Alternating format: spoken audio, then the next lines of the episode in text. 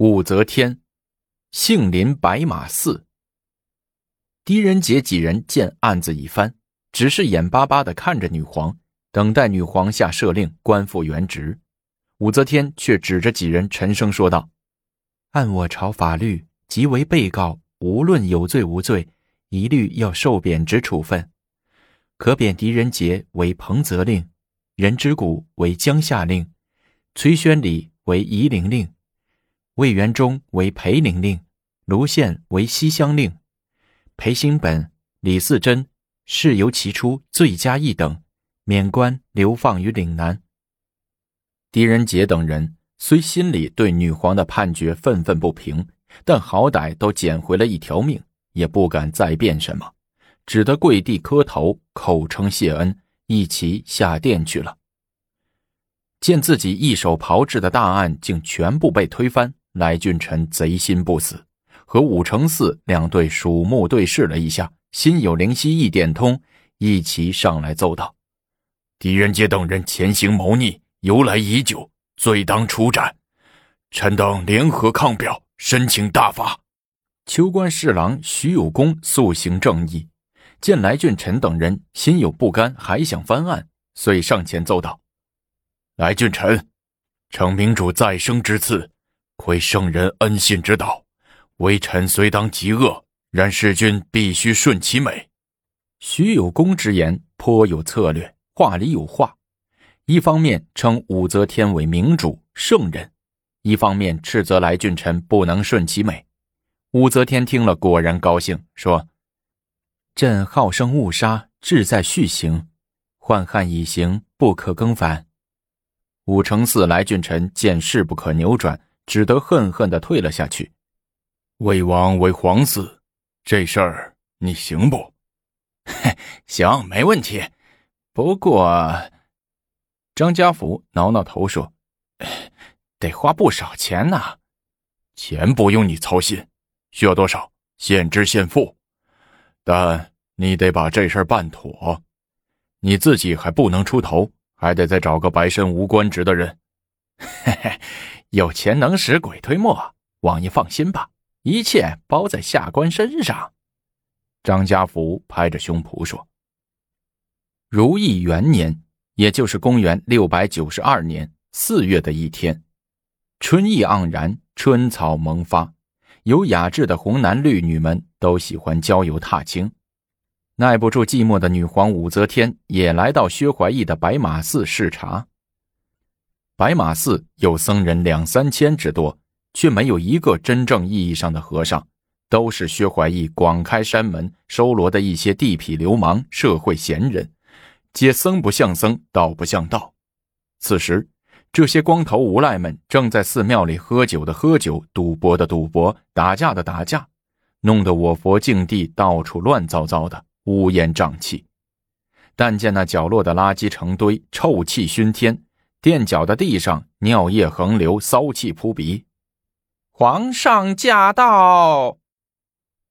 众无赖闻声往大门口一看，果见身材高大的锦衣卫，色彩斑斓的龙凤罩扇，呈半圆形护卫着一个双髻高高耸立、身穿大红绣龙描凤衮服的武则天驾临了。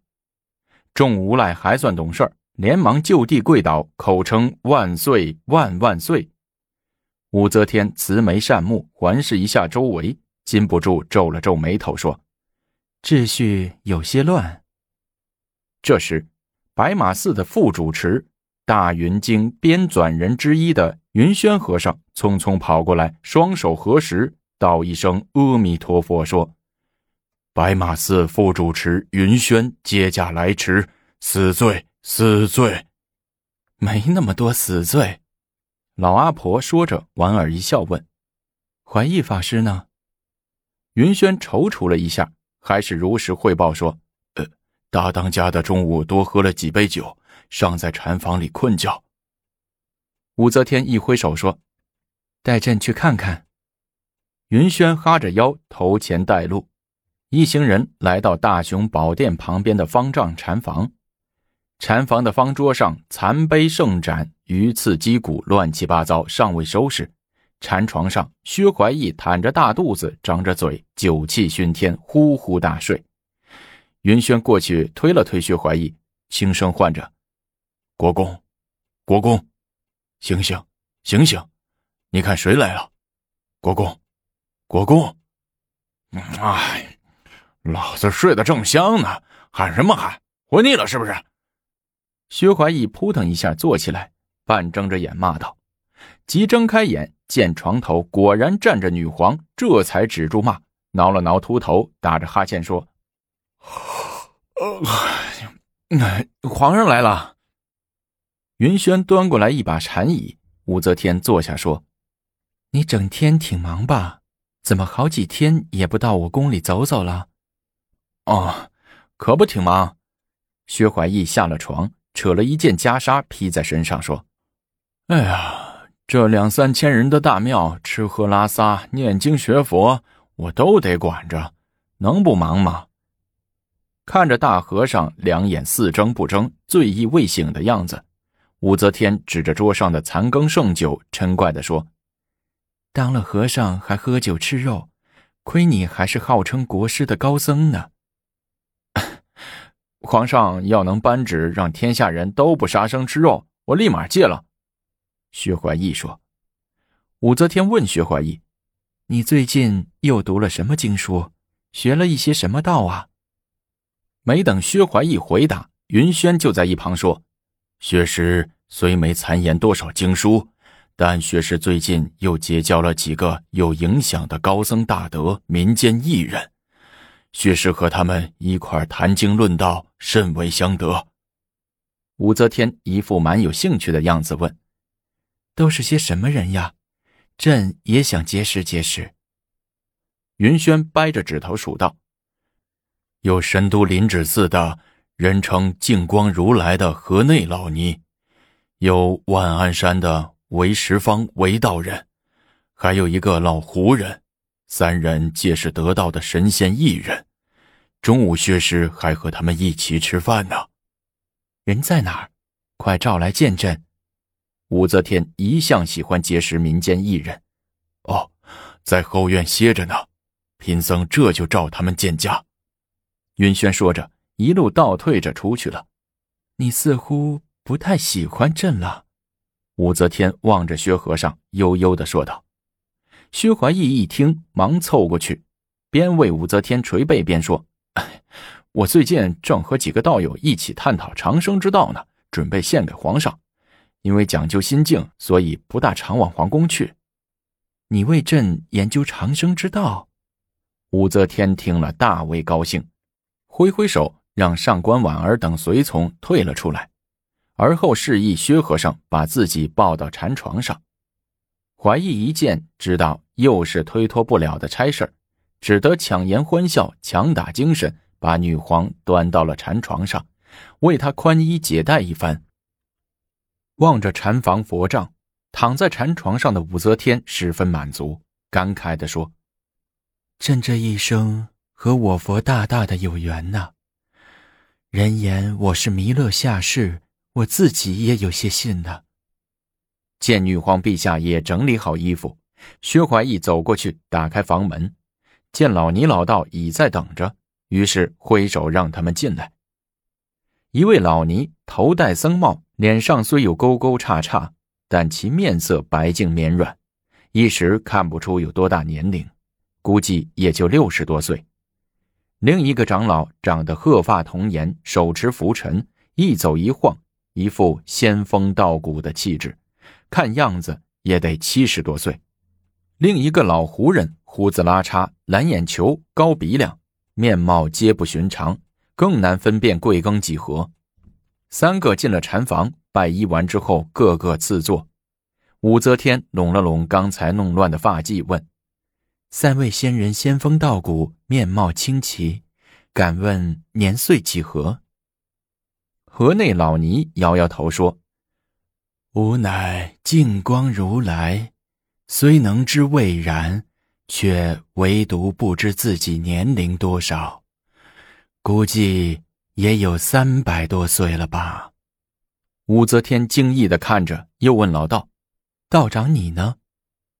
贫道为十方，隐居京郊万安山，生于三国东吴赤乌年间，屈指一算，吾今整整四百五十四岁整。